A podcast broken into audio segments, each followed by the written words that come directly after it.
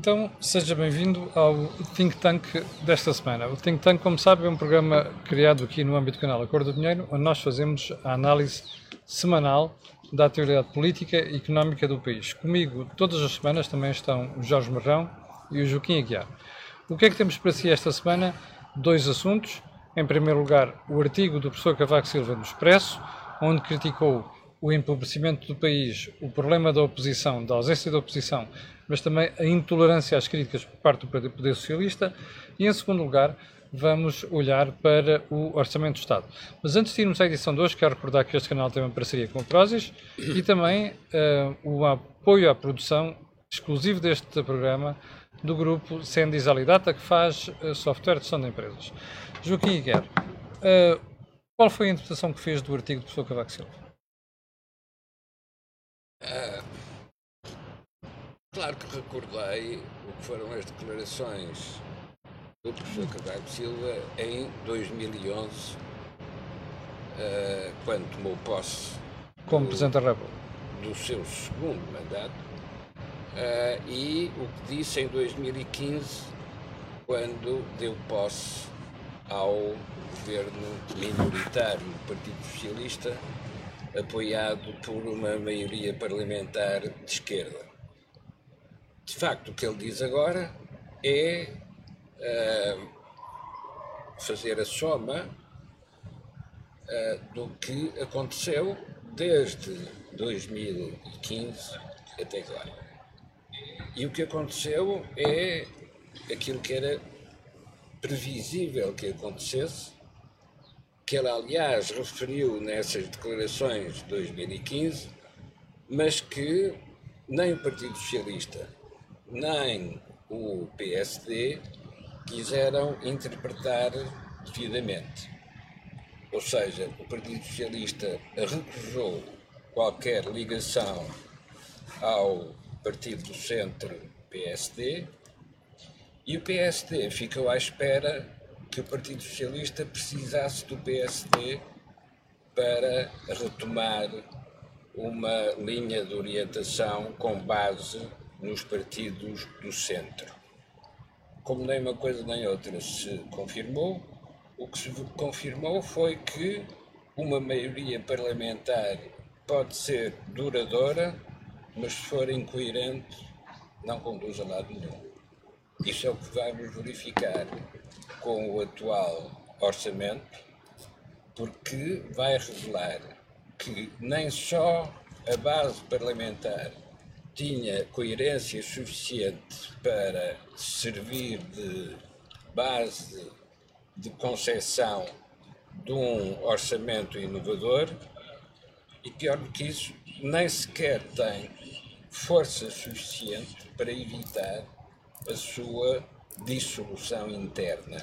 Oh, Joaquim, mas isso é um enquadramento teórico, ou seja, o, o, o ex-presidente da República faz ali uma acusação muito clara. Diz, primeiro, do ponto de vista político, o que nós temos é uma maioria que é intolerante. Não houve críticas, não gosta de opiniões, até abafa quem discorda de si, vai até ao ponto de dizer que há uma parte da comunicação social que está tomada pelo, pelo poder e depois faz uma acusação ainda mais pertinente, que é pega nas estatísticas e diz assim: em 2004 houve uma série de países de leste da União Europeia, quatro deles já nos passaram e há mais de dois ou três que estão em vias de passar. Ou seja, isto é claramente uma acusação de empobrecimento do país.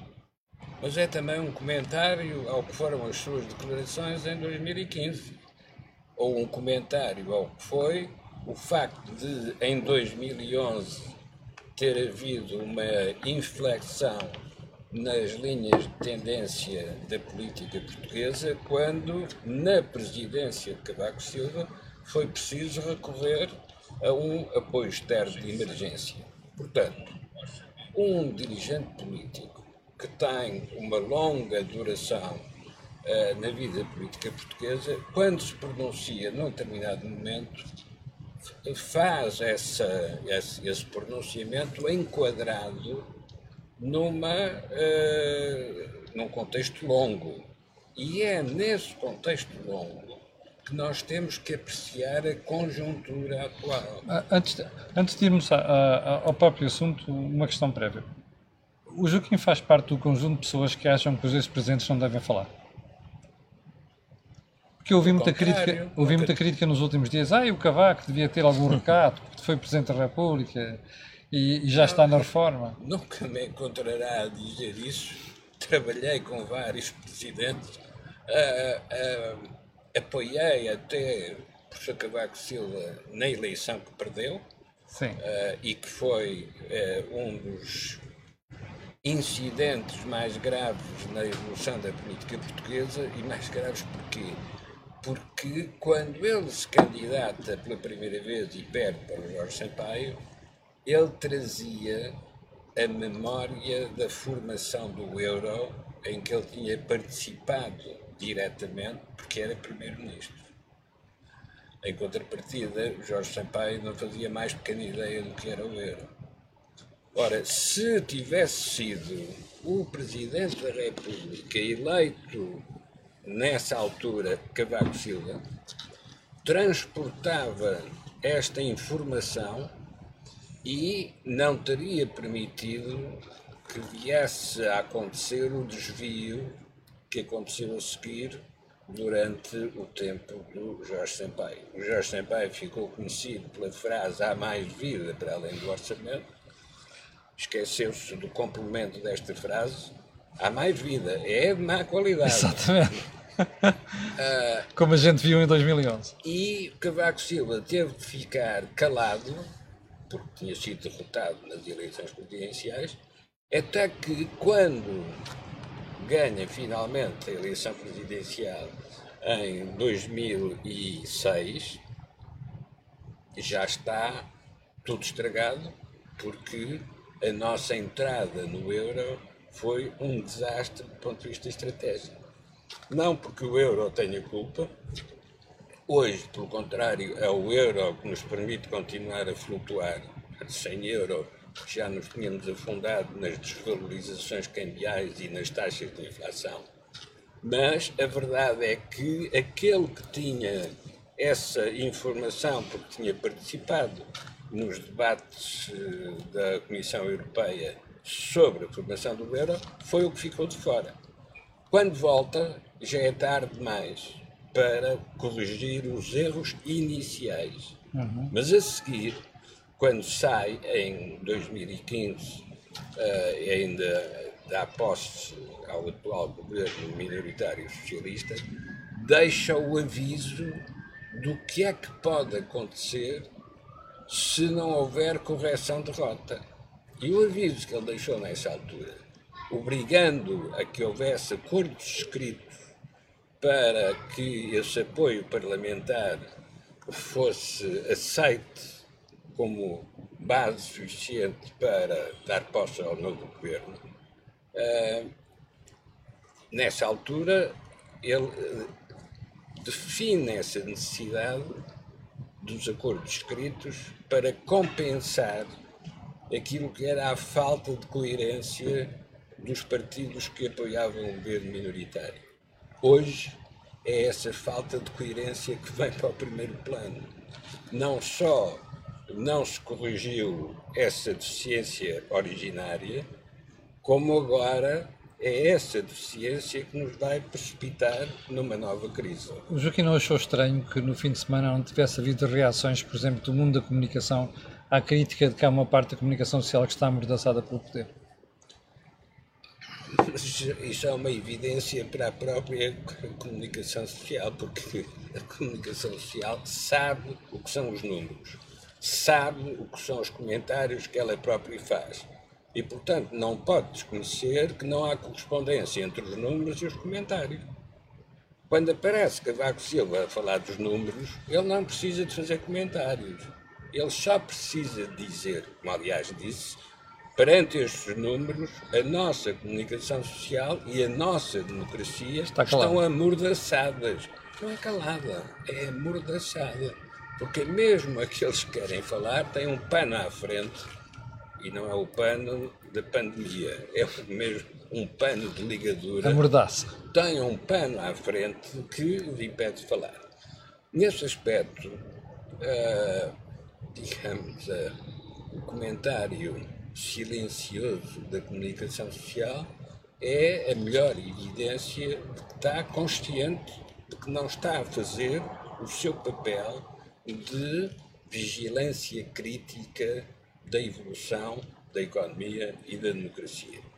Agora, vamos ser confrontados com um problema diferente, que é se a crise orçamental vier para a superfície, vamos ficar com a necessidade de escolher entre responsabilizar os partidos ou responsabilizar as opções políticas do passado que nos conduziram a este presente. Já vamos a essa parte de crise orçamental. Jorge, um presidente que já foi presidente deve manter algum recato ou deve intervir quando acha que deve intervir? Bom, este especialmente tem mesmo que intervir. um, tem mesmo que intervir porque foi este presidente que deu posse a esta geringonça. E, portanto, a sua responsabilidade com o país é adicional. E, portanto, ele ficar silenciado sobre esta matéria seria, de alguma forma, estar a ocultar a decisão que ele tomou. E que muita gente, na altura, contestou um, própria, essa decisão. E depois também temos que lembrar a campanha negra que foi feita. Eu talvez o Joaquim começa por fazer o, o seu, a, sua, a sua exposição sobre este tema começando em 2015. Eu, eu, julgo que nós devemos começar a analisar o que está a passar hoje, começando um bocadinho atrás. Um, e um bocadinho atrás, uh, porquê? Porque neste momento nós temos uma situação em Portugal de empobrecimento e de silenciamento. Quer uma coisa, quer outra. Não é preciso nós estarmos a, a, a ir aduzir factos porque é uma realidade. Portanto, toda a gente percebe isso. As estatísticas mostram isso? As estatísticas mostram isso. Uh, uh, vamos lá ver, o estado de espírito em geral das pessoas mostra isso. Uh, mas temos que recuar para perceber porque é que estamos no, no empobrecimento e no silenciamento. E, na minha opinião, isto tudo começa por nós termos criado uma culpa sem culpados. O que é que eu quero dizer com isto? Quero dizer que nós entramos numa bancarrota, tivemos uma intervenção externa e tivemos uma solução que dizia que ia corrigir a intervenção externa. Este período longo da história portuguesa, o que revela foi uma incapacidade das instituições políticas da democracia tomarem decisões mais acertadas. E quando digo as decisões políticas, foram os partidos tomarem decisões acertadas. E porquê? Porque Criou-se uma campanha que é A culpa é do Passos e não existiu a campanha A culpa é do Sócrates. E agora, neste momento, nós temos duas realidades. Toda a gente percebe que a culpa é do Passos é resultante de a culpa é do Sócrates, mas a culpa atual é de quem? Não pode ser nem do Sócrates, nem do Passos. Tem que ser da atual maioria. Mas isso é o que não convém mostrar. Pronto. Mas ninguém fala na a culpa é da geringonça. O que o Presidente da República vem dizer é que eu atribuí, quer dizer, eu dei posse a este governo e reconheço que há uma culpa nesta geringonça para a solução do país. E o que tu estás a dizer é que Bom. quem não gostou não pode dizer assim. Então, espera aí, vocês aceitaram que o Cavaco lhes desse vos desse posse, mas agora não aceitam as críticas, é aí que quer chegar. Não, não, é, não só quer chegar aí. Nós, nós tivemos um momento na política portuguesa, que era um momento de, da euforia do euro, portanto, os que desconheciam como o euro funcionava, em que, portanto, endividaram o país de forma dramática, em que se falava que Portugal precisava de senadores. E agora que um senador que é o caso do professor Cavaco Silva, que já não vai ganhar nenhuma eleição, que já não se vai candidatar a nada, que já teve várias maiorias absolutas, que não depende de ninguém para nada, quando ele vem falar, a seguir vem a mordaça a querer ser atirada ao próprio professor Cavaco Silva. Exatamente. Ora, o caricato desta solução, ou seja, desta, desta situação, é que só havia uma pessoa que podia falar nisto, que é o próprio presidente. Marcelo. Não, o, o próprio presidente, que é o professor Cavaco Silva. Hum. Qualquer outro presidente, nós já não temos mais Soares. Já não temos. Uh, Sampaio. Sampaio. e temos o general Ramalhianos como de reserva moral da nação. E porquê é que é reserva moral da nação? Porque Ramalhianos nunca foi primeiro-ministro. E, a, e a, a, a, luta do PS contra o professor Cavaco Silva não é a luta do PS contra o professor Cavaco Silva como presidente. É como primeiro-ministro. É como primeiro-ministro. E é isso que não lhe perdoam. E quando, e quando as pessoas dizem... Que e há uma razão para isso. E há uma razão para isso. Quando as pessoas dizem que o presidente não deve falar, esquecem-se que estão a falar em regimes em que o presidente tem poderes executivos. É verdade. E o poder executivo é eleito, você governou, epá, agora cala-se. Não tem nada para dizer. Você já governou, perdeu eleições. No, o, presidente, o professor Cavaco Silva não fala como primeiro-ministro. O professor Cavaco Silva fala como presidente da República de todos os portugueses. Com a mesma legitimidade de Mário Soares, de Ramalhianos, de Jorge Sampaio, de todos os presidentes do, do passado. E, portanto, tem essa legitimidade. Estarem a querer tirar essa legitimidade é mais um sinal de que o país está mesmo amordaçado está amordaçado ao nível da, da instituição que deveria ser mais prestigiante da nação. E não é. E o professor Cavaco Silva, se há uma coisa que tem, é sentido da oportunidade política. É verdade. Pode, que pode ter ganhar cinco, cinco eleições. Sentido da oportunidade política e sentido de leitura dos problemas nacionais e das soluções. E, portanto, quando fala no momento em que há uma crise instalada a nível da direita, há uma desorientação na geringonça. E a desorientação, onde é que se vê? Vê-se que ninguém sabe o que é que vai fazer com o orçamento. Aprovo, não aprovo, o que é que vou exigir, o que é que não vou exigir, o que é, qual é a minha contrapartida. Portanto, ele o que percebeu foi, nesta desorientação, com esta desorientação que o país tem, neste momento, é realmente oportuno dizer, epá, lembrem-se que o que está a acontecer é isto. E eu implicitamente foi responsável por isso ou não. Ele diz, bom, a seguir a Constituição, na altura eu, eu vim discutir com uma pessoa amiga comum com, com o Joaquim que dizia que eu tinha desperdiçado um voto no professor Cavaco Silva na última eleição presidencial, porque achei que ele nunca iria dar posse a um governo que tivesse uma aliança com o Partido Comunista e com o Bloco de Esquerda. Enganei-me. E ele disse, não, eu vou cumprir a Constituição porque se existe uma plataforma a nível de governativa parlamentar com um acordo escrito que vai haver estabilidade, eu vou, não tenho alternativa se não aceitar. E eu, na forma, enfim, jocosa, dizia, mas o Presidente podia também ter demitido. Dizia, não, não aceito dar posse a um governo que não foi, de alguma forma, objeto de, de, de sufrágio porque não foi dito que ia-se fazer esse acordo.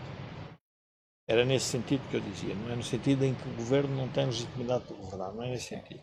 Era no sentido que não tinha proposto A proposta não foi, não foi sujeita à aprovação dos portugueses. A proposta não foi sujeita, porque foi uma, uma, uma coligação, diria, negativa. Feita por baixo da mesa. Com o objetivo de consolidar a campanha A Culpa é do Passos para esconder A Culpa é do Sócrates. E, portanto, quando o PS decide juntar-se para ocultar A Culpa do Sócrates, agora tem a paga é que afinal a culpa é de uma coisa muito mais complexa. É que o nosso modelo de sociedade, o nosso modelo económico, o nosso modelo político está esgotado para a criação de riqueza. Ora, é esta falta de realismo político por parte dos dirigentes do PS, que eu diria que são sempre, o, o, vamos ver, estamos a falar sempre no arco da governação saudável na democracia.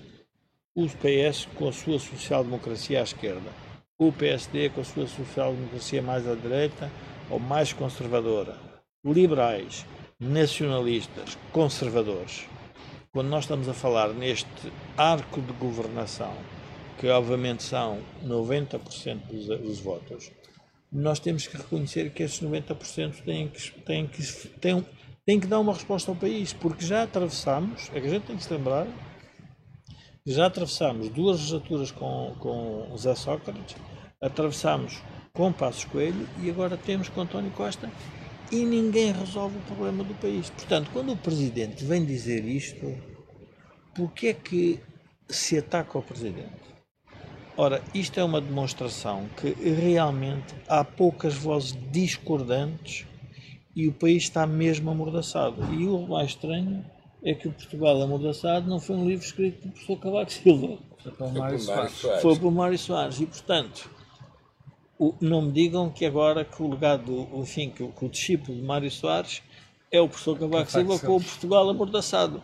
Quer dizer, uh, e isto é tudo, isto é interessante uh, ver, porque o Joaquim uh, tinha, na, na, na, eu penso que foi no think tank anterior que tinha-nos relembrado que o Dr. Mário Soares não tinha aceito a proposta do PS para governar com o Partido Comunista e o PRD. No, fundo, no tempo de Vitor Constância. No tempo de Vitor Constância. Um, é um presidente do espaço à direita que aceita o que Mário Soares não aceita. E, passados estes anos todos, são dois presidentes que têm duas intervenções na sociedade em que diz que Portugal está amordaçado. Ora, isto significa que está mesmo amordaçado. E, portanto, é nesta, vamos lá ver, é nesta, é nesta perplexidade que os portugueses estão a viver. Ao mesmo tempo, eu julgo que a intervenção do Presidente da República não é neutra sobre o jogo partidário que se está a fazer na alternativa. Mas Sim. isso é outra. Já, já é vamos é a seguir. Debate. Joaquim, há um bocado queria falar de. Bom, a coisa complica-se se nós tivermos uma crise orçamental. Não, é que esta crise orçamental já está anunciada pelo atual Presidente, Sim. Marcelo Rebelo de Sousa, que se o orçamento chumbar, há eleições antecipadas. Sim porque não haverá gestão por duodécimos do orçamento anterior. Sim. Ora, este tipo de constrangimento que o presidente Marcelo Rebelo de Sousa introduz no jogo político é uma novidade. E porquê é que ele acha que ele faz isso agora? Não fez isso nos outros orçamentos? Nunca nenhum presidente fez este tipo de ameaça. Pois não. Se houver chumbo do orçamento, há eleições antecipadas. Ora, o facto de a possibilidade de crise estar enquadrada por este novo referencial mostra que a crise real é mais profunda do que aquilo que aparece na tal comunicação social silenciada e amordaçada. E a responsabilidade da comunicação social era ter avisado Exatamente. que esta era uma eventualidade muito possível. Ora, isto uh, volta-nos a colocar em 2016 quando toma posse Marcelo Rebelo de Sousa para o seu primeiro mandato. Sim. Podia, nessa altura, ter alterado a decisão de Cavaco Silva, dizendo eu não confio na solidez desta maioria parlamentar à esquerda e, portanto, depois de ter tomado posse, decido dissolver o Parlamento e marcar novas eleições. Não o fez. Mas, em 2019, quando se fazem eleições legislativas, é o presidente Marcelo Rebelo de Sousa que levanta, por vontade própria, o constrangimento dos acordos escritos como garantia da solidez da base parlamentar de apoio à esquerda. E, a partir daí, a gestão de qualquer crise não está sujeita a acordos escritos prévios, mas está apenas dependente das correlações de forças. Ora, se houver chumbo do orçamento pergunta-se o que é que ganha cada um dos que não considera suficiente o que iria ganhar com este orçamento e prefere arriscar a incerteza de uma crise que conduz a eleições. E a resposta para isso não tem nada a ver com orçamento, tem a ver com leitura das correlações de forças. Porque a partir do momento em que o Presidente diz se houver chumbo do orçamento, há eleições antecipadas, quem quiser eleições antecipadas participa no processo de chumbo do orçamento. Mas, ó, ó Joaquim, posso, posso interrompê-lo pelo, pelo seguinte. Eu julgo que a intervenção do professor Marcelo vem na sequência de uma leitura que ele fez sobre a estabilidade da geringonça. Certo? Ele disse que a estabilidade da geringonça era a estabilidade orçamental. Ele nunca aceitou aquilo que nós temos discutido aqui no Think Tank, que é a geringonça, ainda que traga estabilidade orçamental, não traz coerência às políticas públicas e não resolve Portanto, o problema não do traz país crescimento. não traz crescimento. E, portanto, ele agora só está a defender o seu mandato presidencial porque diz: os senhores, eu aceito a vossa estabilidade, sabendo que ela não resolve os problemas do país, desde que haja orçamento. E por isso é que eu acho, e por isso é que eu considero que a intervenção dele é resultante desta sua perspectiva. E isto é a revelação do que o próprio Presidente, o próprio Professor Marcelo, se está a entender que a dimensão da crise vai para além do orçamento. Muito para além do orçamento. Muito para além do orçamento. E, portanto, vir falar em eleições antecipadas é, no fundo, vir dizer: epá, os senhores agora reorganizem-se todos e repensem quais são as propostas que querem apresentar ao país, porque com esta estabilidade orçamental oscilante e instável que nós estamos a ter neste momento eh, e com o que se está a passar no mundo, nós vamos provavelmente viver uma situação no país muito dramática.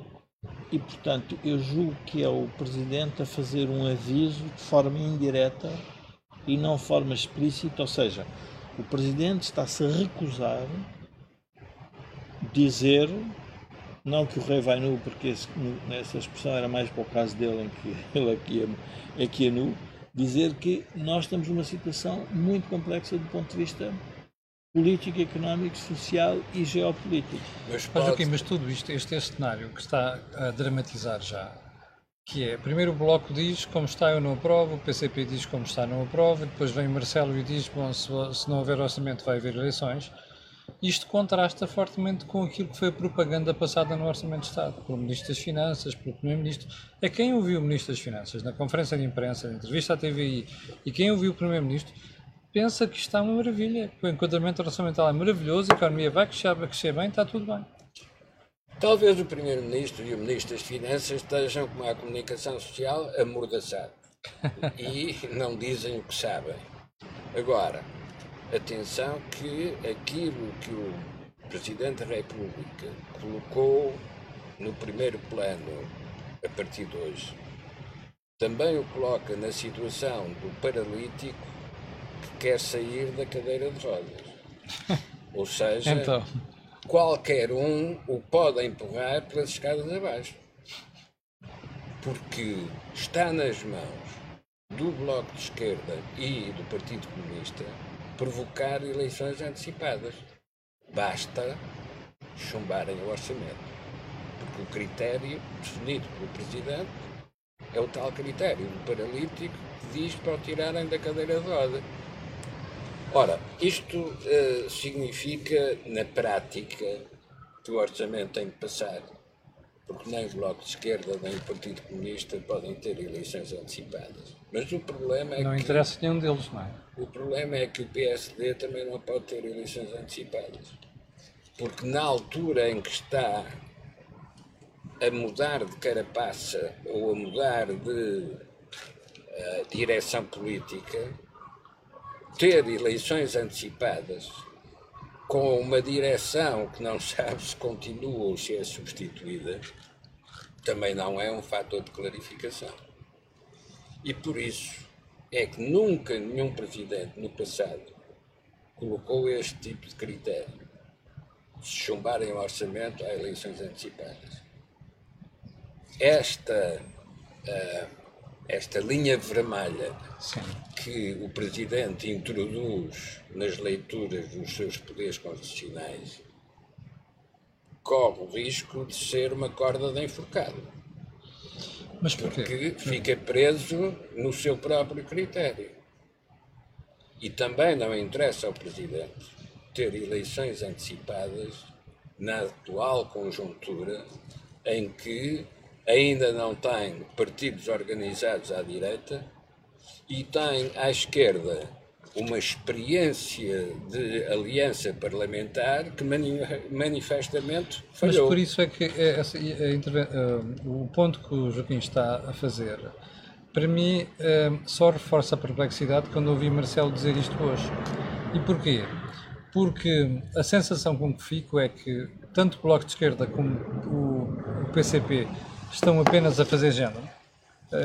Não estão a falar a sério quando dizem que não vão aprovar o orçamento e, e, portanto, o Presidente da República devia ter levado isto em consideração e não queimar já um cartucho.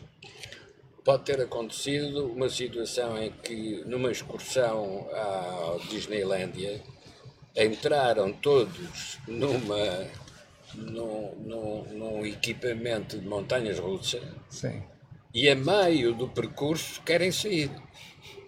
Bom, dá desastre de certeza absoluta. Porque não é suposto quem pagou o bilhete para entrar na montanha russa, a meio do percurso dizer que quer sair. É o que está a acontecer neste momento. Aquilo que eu vejo à minha frente são dirigentes políticos institucionais sem capacidade de diálogo entre eles, sem antecipação do que é que vão ser as consequências das suas decisões, e cada um deles a criar critérios de linhas encarnadas que não, não podem ser ultrapassadas quando vão ser obrigados a ultrapassá-las. Portanto, estamos numa situação de pânico nos dirigentes, porque não sabem o que é que hão de fazer mas simultaneamente de constrangimentos criados objetivamente pelas suas próprias decisões de que não se podem libertar. Jorge, como é que tu achas que o Presidente esticou a corda desta maneira? Uh, houve umas autárquicas em Portugal que não foi preciso esticar a corda porque um ex-primeiro-ministro diz vamos entrar no pântano. Ora, neste momento, como Portugal está amordaçado, ninguém tem coragem de dizer que o pântano existe. Mas está um pântano, quer a nível de quem apoia o governo e dentro do governo, e também está um pântano do lado de, de, das alternativas. E, portanto, na impossibilidade de nenhum ator político querer reconhecer o pântano, eh, os atores políticos estão-se a refugiar nos procedimentos da democracia, que é o orçamento ou é ou não é aprovado. Mas a questão essencial que nós temos que colocar é: mas este orçamento é aprovado para resolver que problemas e de quem?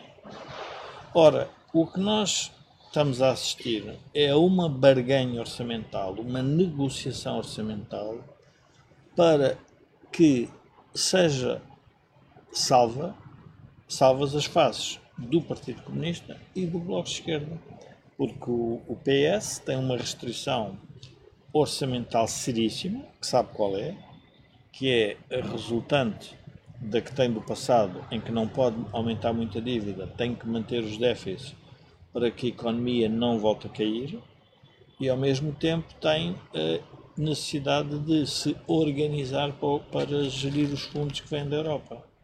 Portanto, eu diria que salvar a face do Bloco salvar a face do Partido Comunista e o PS tendo consciência da restrição orçamental, mas ao mesmo tempo querer redistribuir para manter o poder, leva a este impasse orçamental.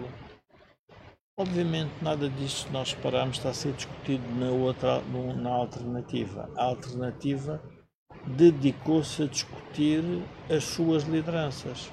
Sim. E, portanto, o país, de repente, é confrontado com o vazio que é não sabemos quem é que vão ser os líderes do PSD, não sabemos quem é que vão ser os líderes do CDS. Começamos a estar. E estamos sur... à beira de uma crise política. E estamos à beira de uma crise política. Uma crise política em que a alternativa não se preparou para ela. E está-se a preparar à pressa. dir-me-ão, bom, mas na prática isto sempre é assim. Na prática é sempre assim, mas é preciso que haja uma ideia concreta de o que é que vamos fazer se chegarmos ao poder. Ora, isso também ainda não foi apresentado porque as lideranças ainda não se fixaram nem se consolidaram. Portanto, eu diria que nós, a expressão certa não é pântano, porque pântano já foi usada e o resultado uh, não foi muito famoso. O que vem a seguir. A expressão certa é lava de vulcão. Lava de não vulcão. se sabe quando é que o vulcão para e não se sabe para onde é que vai a lava. Pois, mas é destruidora na mesma. Queima tudo por onde passar. E pior, quando chega a água, produz uma reação química que é ácido clorídrico por todo o lado. Ó Joaquim, quanto ao orçamento, surpreendeu os números, as previsões, as medidas tomadas? Não, só me surpreendeu a má qualidade do ponto de vista técnico, porque não tem uma única ideia, só tem em plastros, ou seja, tem mapas, coisas que se colocam para tapar a ferida ou amortecer a dor. Ok. Mas não tem uma concepção, nem sequer sobre os dinheiros do PRR, do, PRR do, do Programa de Recuperação e Resiliência. Nem sequer respondem àquele desafio colocado pelo Presidente, onde põem recuperação, devem pôr reconstrução. Olham para a crise da pandemia como se fosse uma coisa temporária, que quando terminar volta tudo ao normal. Ora, o próprio esse, governador do Banco de Portugal parece ter dado esse, esse sinal de intervenção esse, esta semana. Esse normal não existe.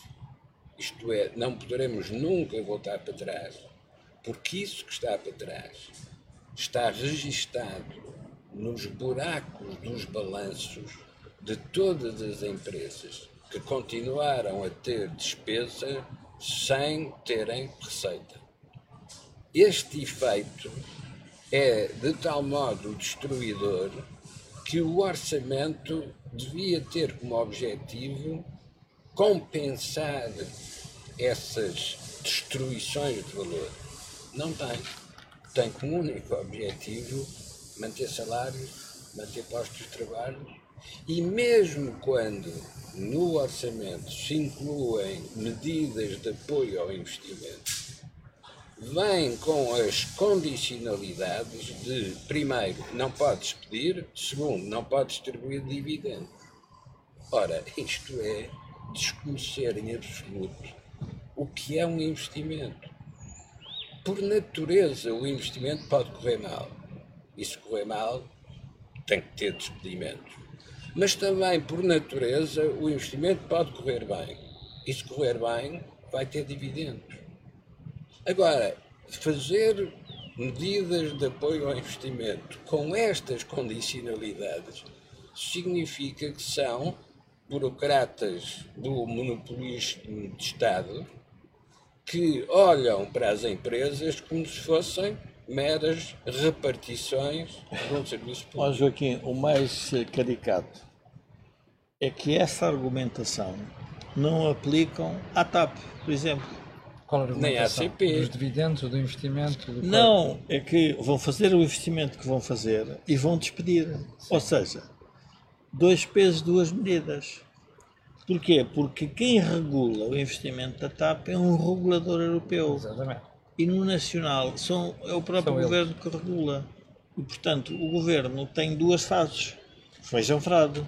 Diz assim, bom, para fora eu regulo de acordo com o que a Europa me exige, naquilo que são os chamados investimentos públicos, mas internamente vou pôr os problemas todos dos empresários e nas empresas. Há um economista uh, uh, europeu que, entretanto, faleceu, que quis fazer a comparação da produtividade com a América com, com a Europa. Porque é, anda na ordem de 30 e tal por cento mais na América, 35. E ele atribuiu três ordens de razão para a produtividade na Europa ser mais baixa. A primeira era impostos elevados criam desincentivo ao trabalho e ao investimento. e nós estamos a perceber isso agora, as pessoas começam a, a ter a noção exatamente disto. Depois, o que ele dizia era legislação laboral que quer manter os empregos atuais, mas não ajuda à criação dos empregos do futuro. Sim. Portanto, diz: não, eu mantenho o emprego atual, ainda que a empresa ninguém queira comprar os produtos no mercado daquela empresa. Ora, os produtos de mercado do Estado existem, são sempre, têm sempre um, um, valor, que é o imposto que nós pagamos. Portanto, o Estado cria um serviço e nós pagamos para criação do serviço. Portanto, tem sempre valor. No mercado isso não é verdade. Ou seja, no mercado, o mercado o que diz é os consumidores ditam quais são as empresas que devem ser viáveis e as empresas que não devem ser viáveis. Mas ao mesmo tempo dizer, não, mas o emprego mantém-se independentemente das pessoas não quererem comprar nada. Ora, isto cria um problema à sociedade. Claro. E juntava outra coisa, que é que eu acho que valia a pena, que era, eu convidava quase todos os. Eu, eu acho que devíamos fazer uma coisa em Portugal, que era convidar os ministros uh, a serem uh, gestores de empresas durante algum tempo. Sim. Para perceberem a regulação do que é uma pessoa que tem um café, tem uma barbearia, que tem um cabeleireiro, que tem qualquer coisa, já para não falar na regulação das grandes empresas, que essas ainda aguentam uma parte dela e tentam transferir para o consumidor. E perceber que esta regulação excessiva, o que é que dá? Ora, nós temos isto tudo combinado. Temos este, devemos estar mais ou menos de acordo, temos isto. Juntemos a dívida que temos acima dos outros países e juntemos o inverno demográfico. Depois podem dizer, bom, mas o Joaquim, o Jorge e o Camilo são uh, os marretas aqueles velhos dos marretas, que a gente agora anda a dizer nós não temos prazer nenhum em dizer que o país está num caminho desastroso. Eu lembro isto muitas vezes às pessoas nos programas matinais. Quer dizer assim, mas qual é o, qual é o interesse? Tomar eu dizer que está tudo bem, que está tudo rico. Não, não, a única coisa que nós temos é que, momento a momento, dizer o que está mal para se fazer bem. Sim. Não estamos a dizer que não, o país não tem solução. É que é uma coisa diferente. Quer dizer, se o país não tem solução, não, o país tem soluções. Agora, é preciso que as pessoas tenham consciência da dimensão do problema em que estamos metidos. Porque se continuamos a pensar que a dimensão dos problemas são os fediveres que a comunicação social entretém para dizer que não está amordaçada, eu tenho que fazer uma pergunta muito, enfim, auditório. Os jornalistas são livres em Portugal? Temos que fazer esta pergunta. O que é que eu quero dizer com isto? Os jornalistas podem enfrentar o poder político sem sofrer represálias. Os jornalistas têm os seus empregos assegurados. As empresas de comunicação social estão sólidas. Nós temos que perceber que uma sociedade democrática vive quase que exclusivamente do escrutínio jornalístico. Ora, nós precisamos ter, quer políticos, quer jornalistas, quer empresários, quer juízes, quer polícias, com capacidade e independência para poderem fazer aquilo que foram que a, a, a democracia é, confiou. Penso que é o New York Times 2 que traz um artigo que é porque é que não há um New York Times de direita.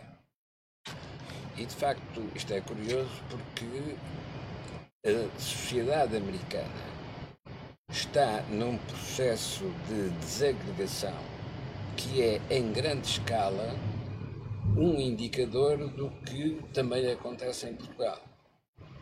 Só que em Portugal, como a dimensão é mais limitada, não se nota com tanta exuberância. Porque é isso que explica grande parte da expansão das redes sociais e da utilização das notícias falsas para produzir pseudo-informação a utilidade do think tank é, é resultante do país estar mais amordaçado. Não, mas é que o, o, o think, não conta. O, o think tank nunca existiria se houvesse programas deste tipo nos canais oficiais.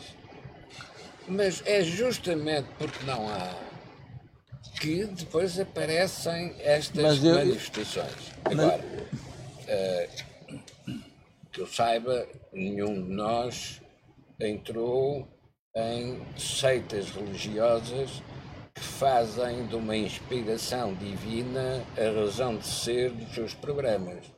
Mas, se algum de nós acontecesse isso, o que era provável é que também esta iniciativa fosse distorcida para servir esses valores transcendentais uh, do, do conspirativismo. Portanto, é quando a comunicação social fica amordaçada que os boatos proliferam. E hoje os boatos proliferam pelas redes sociais e são alimentados por regras próprias, são os algoritmos, que sublinham, que fazem crescer coisas que no momento inicial eram pequeníssimas. E cria um problema adicional à sociedade, que aliás nós, nós uh, testemunhamos isso na entrevista que fizemos em conjunto com, com, com o Dr. Paulo Portas, que é quando a sociedade quer reagir a uma mensagem no Facebook e no Twitter amanhã e não se dedica a pensar a dívida de longo prazo, a poupança de longo prazo, a competitividade de longo prazo, o envelhecimento de longo o prazo, envelhecimento de longo prazo, as questões estruturais, as questões estruturais, as pessoas o que estão a acontecer. Isto que faz-me lembrar é. Eu acho que quando nós estamos. Uh, a, a, experiência no, nos hospitais é, é, é, é fascinante, mas por outro lado dramática, não é? Como é que o médico trata um doente terminal. Uh, entretém o doente, anestesia-o, uh, faz-lhe várias. Para morrer com dignidade. Para morrer com dignidade. Ora, quando nós estamos a falar em doenças terminais, num caso de um país, nós não estamos a dizer que o país vai falir e vai desaparecer. Sim. O que nós estamos a dizer é que aquele corpo tem que ser todo ele reformulado para se tornar competitivo. É possível renascer das cinzas num país. Ou seja, quando nós olhamos para a Irlanda do início do século ou a Suécia do início, do final do século XIX, início do século XX, eram países mais atrasados que Portugal. Sim. E portanto, e não foi por esse facto que chegaram onde chegaram. Ou seja, não, isso não nos impede de voltarmos a ser um país pujante. O problema é que quem está a dominar o país impede que se, o corpo se, que ele seja regenerado. Eu só queria dizer uma coisa sobre o New York Times direita e o New York Times esquerda. Eu julgo que não é preciso, não é preciso criar um New York Times de direita, porque o New York Times radicalizado de esquerda vai explicar às pessoas que há qualquer coisa que está a faltar, porque as pessoas, além de lidarem com informação, lidam com a realidade. Ou seja, eu dizer a uma pessoa hoje que os impostos são excessivos e o governo dizer não, nós de acordo com o indicador tal, e depois põe mais um comentador e outro, não sei o quê, dizer que afinal os impostos sobre o PIB até é comparável, há países que é pior que nós. As pessoas comuns começam a dizer, para aí, mas eu ganho mesmo, mas parece que trago menos bens para casa. Há qualquer coisa que não está a, a jogar certo. E, portanto, a realidade leva a que as pessoas percebam que há qualquer coisa de errado. O que é que. Qual é o tema na política? O tema na política é que a palavra persuasão e informação faz movimentar massas. Ou seja, tem que haver um estímulo de liderança e isso nós perdemos. Eu só queria voltar à questão do New York Times, direita e de esquerda, porque há um economista americano que escreveu num blog uma coisa muito simples, que foi discutir se o salário mínimo destrói ou não o emprego. E ele uh, fez, o, fez a seguinte análise. É um economista que foi. Eu, eu pertenci ao. Foi, uh, foi presidente dos, dos, dos conselheiros económicos do Partido Republicano, não sei se no tempo de Reagan, acho que não, se fosse Reagan, acho que sim. Bush. Do Bush, é o George McQueen, e depois escreveu, quando o Trump entrou naquela deriva nacionalista, escreveu que já não era republicano. é, é, um tipo com muita honestidade intelectual e quer que as pessoas saibam de economia. E ele pôs o que o Paul Krugman escreveu no New York Times sobre o salário mínimo e depois pôs exato o que, pôs, o que escreveram outros, outros economistas sobre o aumento do salário mínimo. Sobre os mesmos factos, o Krugman dizia que afinal o salário mínimo não reduziu o emprego e os outros e o outro dizia não, afinal o salário mínimo reduziu o emprego. Porquê? Porque utilizaram métricas diferentes. O que é que um foi utilizar? Um foi ver o que se tinha passado na restauração. O outro foi ver no setor que lhe agradava. Ora, vocês vejam o que é o, o, vamos lá ver, é, o padrão científico de uma sociedade é. começar a ficar regimentado pelos poderes políticos. E, portanto, a sociedade sente-se fragilizada porque já não sabe o que é que é a verdade. Então, eu tenho dois economistas que, exatamente sobre os mesmos factos, dizem coisas diferentes. Dizem coisas diferentes. E, portanto, o New York Times da direita eh, vai nascendo. E onde é que ele vai nascendo? Eu, eu, eu, eu tenho pena de dizer isto, mas é verdade. Nasceu com a estratégia de Obama através da web e a de Trump. Certo. E por isso é que. Não vale a pena. Recuando uns séculos atrás, indo até Florença, aparecia lá um senhor que dizia a realidade efetiva das coisas é o que decide em política. É a força das coisas que reduz os discursos a pó, cinza e nada. Uhum. Quando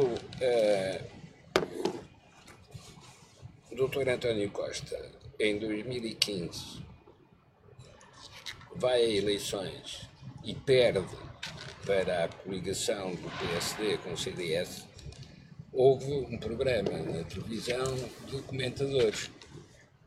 Estava José Miguel Júdice e eu. E o Júdice diz, ainda não havia governo, e o Júdice diz, eu conheço bem o António Costa. Ele vai formar o governo com o apoio do PC e do Bloco de Esquerda. E eu que era um ingênuo, mas que tinha experiência de vidas presidenciais, uh, disse: não, acho que isso seria um erro que ele não vai cometer, porque é muito mais fácil uh, um PS que está com possibilidade de formar governo à esquerda negociar um apoio parlamentar com um partido como o PSD do que entrar em negociações com Sim. partidos de extrema esquerda. E ainda por cima tinha a experiência de ter analisado a possibilidade de um governo PS com o PRD e com o PCP a seguir à queda do governo minoritário do PSD de Cavaco Silva a minha convicção era: não, António Costa não vai cometer esse erro. Claro que a decisão que o António Costa tomou permitiu ao José Miguel Júdice depois dizer: como vês, eu tinha razão, eu é que conheço António Costa. E eu respondi nessa altura: vamos ver no fim da história quem é que tem razão. E no fim da história, eu não tenho dúvida que o doutor António Costa aplicou o seu investimento das eleições de 2015, em que não teve maioria, mas os seus adversários também não tinham maioria no Parlamento e ele podia organizar uma maioria no Parlamento, ao investir o valor eleitoral que tinha Sim. nessa maioria parlamentar de esquerda, cometeu o erro que destrói a sua carreira política. Porque fez aquilo que o PS nunca tinha aceito fazer. Nem quando teve igualdade de votos, igualdade de eh, posições parlamentares no tempo do, do António Guterres e que preferia negociar uma fábrica de queijo para ter o apoio do deputado. Do, do, do apoio parlamentar para a aprovação do orçamento do que fazer uma aliança, um entendimento com o PC e com o Bloco de Esquerda. Portanto, o, o, caminho por onde António Costa entrou parece que lhe ofereceu poder. Não. Ofereceu-lhe um poder armadilhado, do qual ele não se consegue libertar. Porque agora, aconteça o que, o que aconteceu, do ponto de vista do critério que o Presidente colocou, se não houver orçamento, há eleições antecipadas, de facto, é o António Costa que será o responsável por essas eleições antecipadas. Bom, Será que as quer? É isso que temos que analisar a seguir. Então chegamos ao final do programa desta semana, muito bem, muito interessante como os anteriores, aliás. Quero recordar no final que nós temos neste canal o patrocínio da Prozis e que este programa tem ainda ajuda uh, especial à produção do Grupo Sem Disalidade. Nós ver-nos-emos na próxima semana, terça-feira, e quanto a mim e si, amanhã às 8 da manhã. Fique bem, tenha um resto de dia feliz e também um resto de semana. Muito obrigado.